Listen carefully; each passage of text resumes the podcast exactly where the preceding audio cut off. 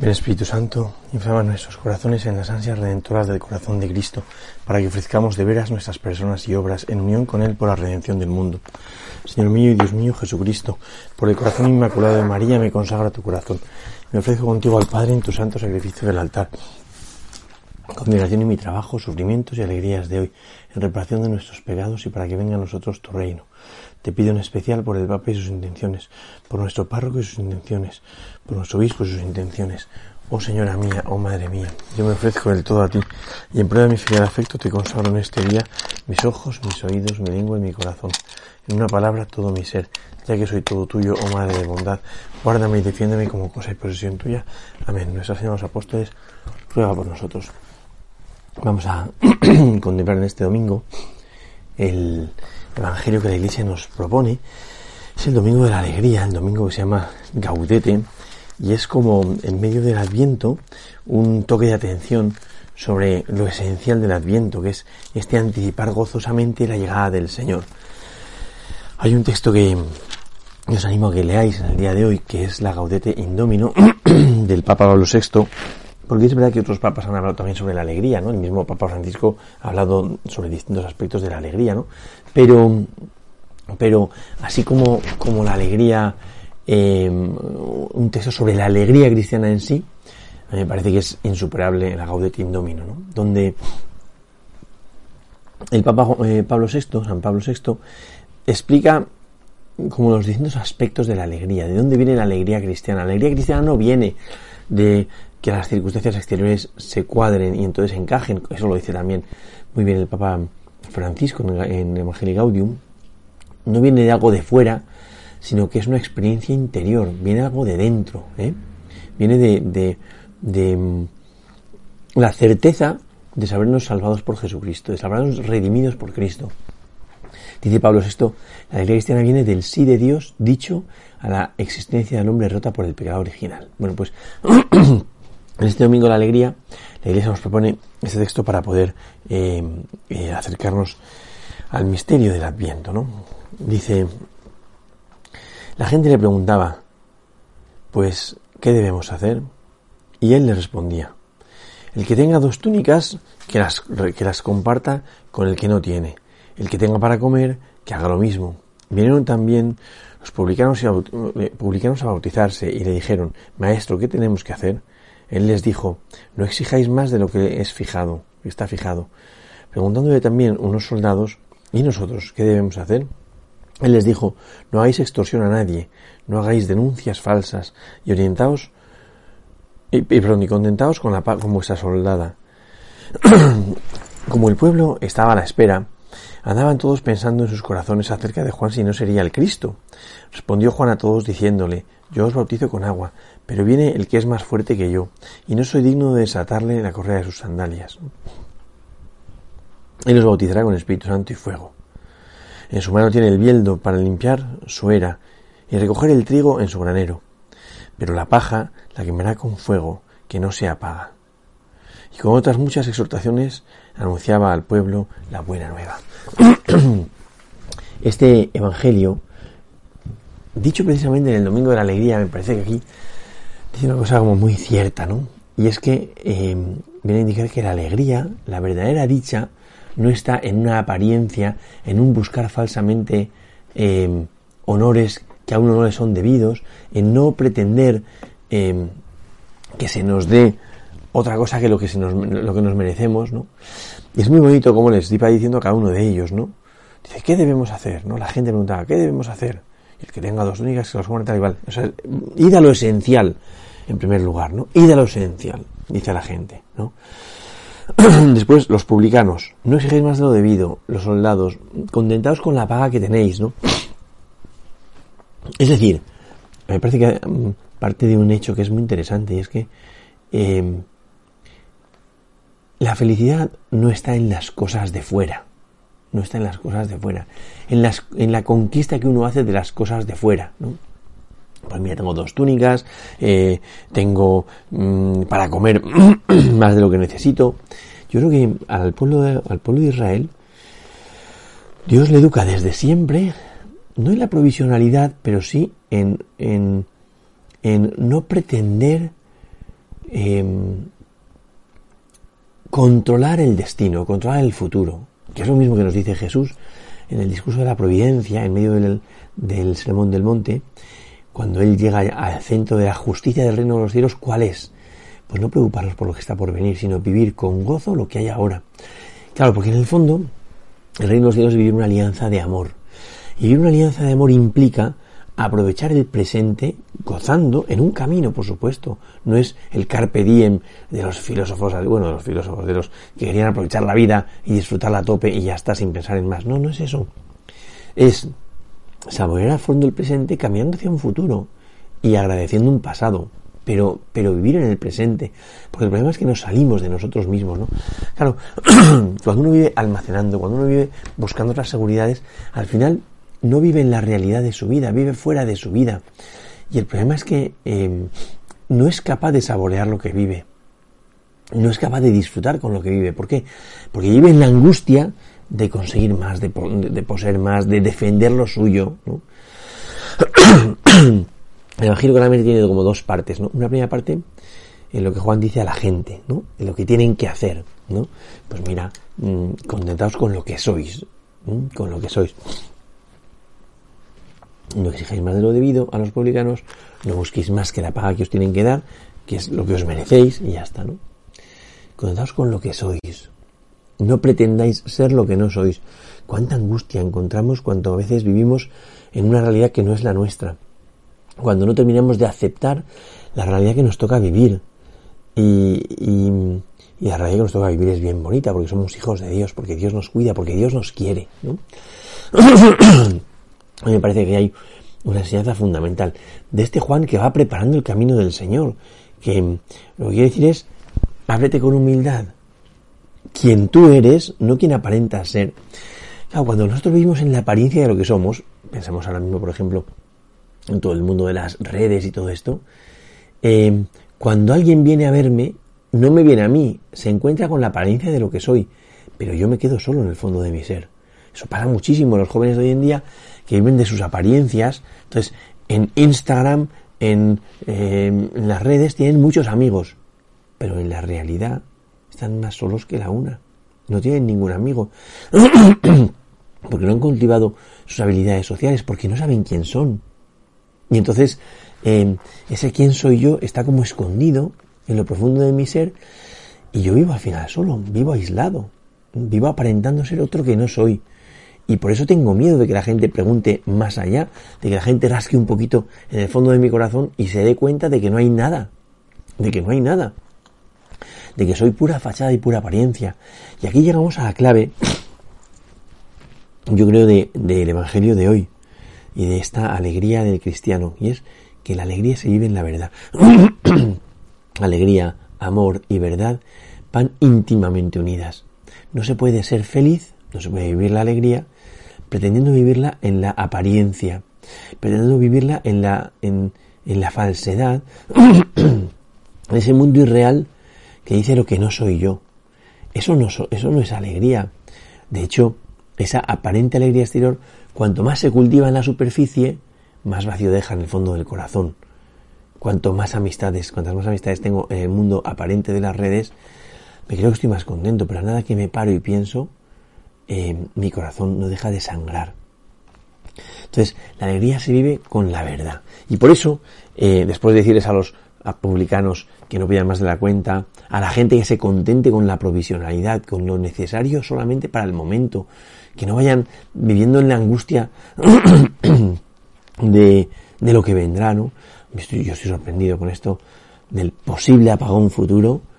Eh, la gente se dedica al almacenar. Yo pienso, esto de la posibilidad para un futuro es el beneficio grandísimo de las tiendas, porque se vacían, ¿no? Todo el mundo va corriendo como loco a comprar un montón de cosas y luego las almacenan y, es posible que luego nunca las usen, ¿no? Y acaben tirándolas, ¿no? Entonces, es vivir como en el absurdo de una realidad que no ha llegado. ¿Que hay que tener una cierta prevención? Bueno, bueno, muy, muy cierta, o sea, muy, muy poco, eh, eh, como provisoria, porque, porque no sabemos, es lo que Jesús dice en el Evangelio, en aquella parábola, ¿no? ¿Para qué estás almacenando, tanto en el granero si esta misma noche te van a pedir la vida?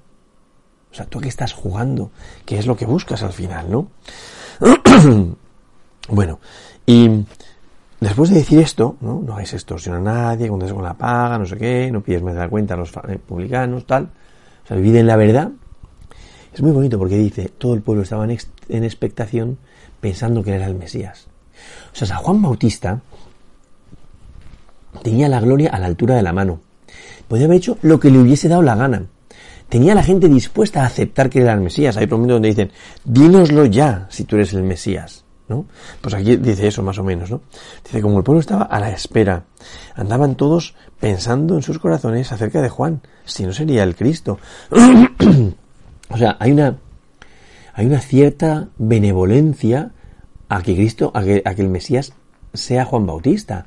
O sea, están dispuestos a aceptarle como Mesías. Bastaba que Juan lo dijese para adueñarse de una gloria que, que le habría dado mucha satisfacción humana. Pero no era el Mesías. Pero no era el Mesías. Y eso era vivir en la falsedad. Esa es la gran tentación de la gente. Que le ponen la gloria a la altura de la mano, pues como el fruto prohibido en, en el Génesis. Está a la altura de la mano. Con solo alargar la mano y agarrarlo, pues uno ya lo puede conseguir, ¿no? Pero es vivir en la falsedad. Pero es vivir una realidad aparente. No es ser quien tiene que ser. No es la verdad de su vida. Es un, puro, eh, una pura mentira. Y no puede ser. Y no puede ser. Por eso es muy bonito como San Juan Bautista lo rechaza. Lo rechaza, ¿no? Estaban todos a la espera, estaban a la expectación. ¿eh? ¿Eres tú el Mesías? Esto, desde luego, hoy en día está a la, orden del día, ¿eh? O sea, el, el, el cáncer de la política, de la economía, de la familia, de las relaciones sociales, humanas, todo está precisamente en abrazar una gloria que no me corresponde, en pretender ser quien no soy, y que algo en el engaño y yo en la mentira. Y la mentira domina por doquier. ¿Por qué? Pues porque se nos ha vendido esta felicidad aparente pretendiendo o usurpando un puesto que no me corresponde, ¿no? Y Juan, sin embargo, no hace eso, ¿no? si no sería el Cristo. Respondió Juan a todos, diciendo, yo os bautizo con agua, pero viene el que es más fuerte que yo, y no soy digno de desatarle la correa a la sandalia. Qué bonito es esto. Es espectacular la grandeza de Juan Bautista. Yo bautizo con agua, y todos estáis encantados de que os bautice con agua. Todos estáis felices de este bautismo de conversión al que yo os llamo, que aguarda un bautismo definitivo, una resurrección definitiva al final de los tiempos, un perdón definitivo al final de los tiempos, pero detrás de mí viene el que os bautiza con el Espíritu Santo. es decir, lo que está diciendo es, detrás de mí viene el que realiza la promesa que yo anuncio. Detrás de mí viene aquel eh, del cual mi vida hace referencia. Y ese es el que tenéis que seguir, ¿no? Es tan bonito esto, cuando uno es capaz con verdad de, de dar la gloria que no es mía, de dársela a otro. por, eso viene, por eso dice, viene detrás de mí eh, uno al que yo no soy digno, ¿eh? uno que es más fuerte que yo, más grande que yo, más poderoso que yo. A mí me veis ahí como el Mesías y tal, pues no, no, hay uno más poderoso que yo, más fuerte que yo, al que no soy digno de desatar la correa sandalia. El trabajo que hacían los esclavos más viles. Uno del cual yo no merezco ser ni el más vil esclavo. Toma ya lo que dice Juan Bautista. Aquí está la alegría verdadera y la libertad verdadera. ¡Qué gozada! Cuando uno es capaz de vivir este desprendimiento de la fama o este desprendimiento de la gloria, ¡qué maravilla! ¡Qué libertad! Aquí no se desatar, Él os bautizará con Espíritu Santo y fuego. Y anuncia ya lo que va a ser Pentecostés, lo que va a ser toda la trama de la redención pasión, muerte y resurrección apuntan a Pentecostés, a que yo reciba esa vida de Dios por medio del Espíritu Santo que Cristo me viene a comunicar. El fin de la redención no es solamente que Él venza sobre la muerte, que eso está fenomenal, pero si yo me quedo fuera, ¿para qué sirve esa victoria? El fin era que el hombre participase de esa victoria, que el hombre participase de esa grandeza, de esa gloria, ¿no? Por eso dice, eh, eh Él os bautiza con Espíritu Santo y fuego. Tiene en su mano el bieldo para limpiar, suera y recoger el grano en un granero, pero la paja la quemará con el fuego que no se apaga. Eso también es precioso. ¿Por qué? Porque lo que dice es lo mismo que Simeón. Simeón cuando, cuando se acerca a la Virgen con San José a la presentación y la purificación, dice, este te ha puesto para caída y elevación de muchos en Israel, para poner al descubierto la intención de muchos corazones. Es decir, lo que viene a decir Juan Bautista es, viene este a sacar a la luz la verdad de la vida. Y, y responde a lo anterior. La felicidad está en la verdad. Ante Cristo se va a ver la verdad de tu vida. Por eso, uno de, las grandes, eh, uno de los grandes esfuerzos de la preparación del Adviento es salir del postureo, de nuestra mentira, salir de ese pretender ser quien no soy, aparentar falsedades. Entonces es necesario volver a colocarse en la verdad. Solo el que viva en la verdad resistirá cuando esté Cristo. Se mantendrá en pie cuando venga Jesucristo. Porque el que sea falso es como la paja. La paja en la era, claro, nosotros ya no tenemos ese signo, pero cuando se trillaba en la era, el trigo caía hacia abajo porque pesa, porque tiene consistencia. La paja, si se hacía sobre todo en un día de viento, que es lo que había que hacer, la paja volaba, volaba, o se recogía aparte y se prendía fuego. Porque no vale para nada, porque es pura apariencia, sí, es una cosa alta y tal, pero está hueca por dentro. es pura apariencia, no vale nada, en cambio el grano sí. El grano se recogerá en graneros, ¿no? En su granero, en el de Dios. Pero la paja la quemará. Y con otras muchas cosas anunciaba al pueblo la buena nueva. ¿Cuál es la buena nueva que nos llena de felicidad el corazón? Precisamente esta. Precisamente esta. que no es necesario que yo me vaya trabajando una gloria que no me pertenece, que no me corresponde, que no es necesario que yo iba como angustiadamente buscando un triunfo que no es mío, que no es necesario que yo viva como en la apariencia de quien no soy, como trabajando constantemente ese perfil que me empeño en tener, pero que no es mi realidad, que es una, una pura mentira, que no es necesario vivir en la mentira, sino que es posible vivir en la verdad. Este es el gran anuncio, esta es la buena noticia. Cristo va a venir a mostrar al hombre quién es el hombre. A mí me gusta mucho cuando se pone, se monta el, el portal de Belén, poner encima la frase de he aquí al hombre, aquí tenéis al hombre. ¿no? Porque lo que, lo que contemplamos en ese niño que nace es la medida de la humanidad.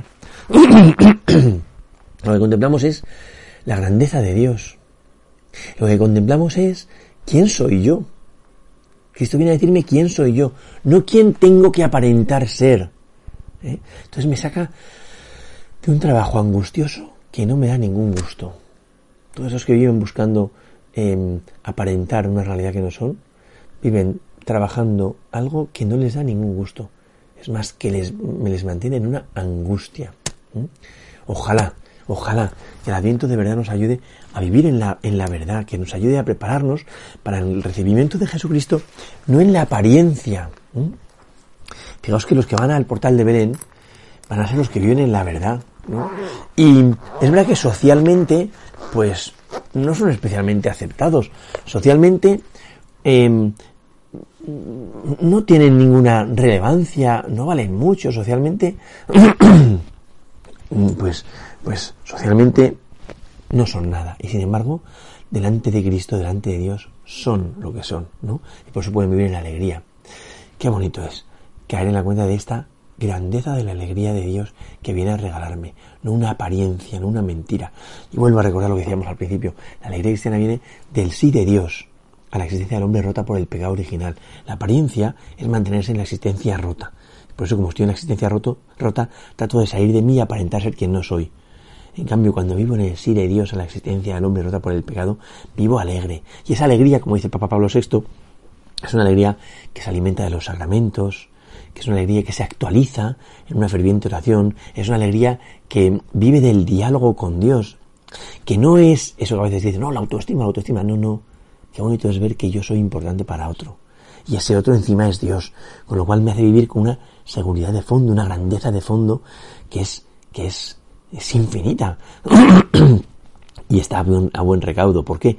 Porque depende de Dios, no depende de, solamente como de la, eh, del hombre cuya, cuya verdad, cuya grandeza, pues es muy aparente que va pasando. Ojalá que se nos ayude a vivir en la verdad. Y ese vivir en la verdad venga de sentirnos amados por Dios y nos haga vivir en una profunda alegría. Que dice Jesús. ¿eh? Eh, eh, vuestra alegría llegará a plenitud cuando conozcáis la gozada del amor de Dios. Gloria al Padre, al Hijo y al Espíritu Santo, como en el principio, ahora y siempre, por los siglos de los siglos. Amén.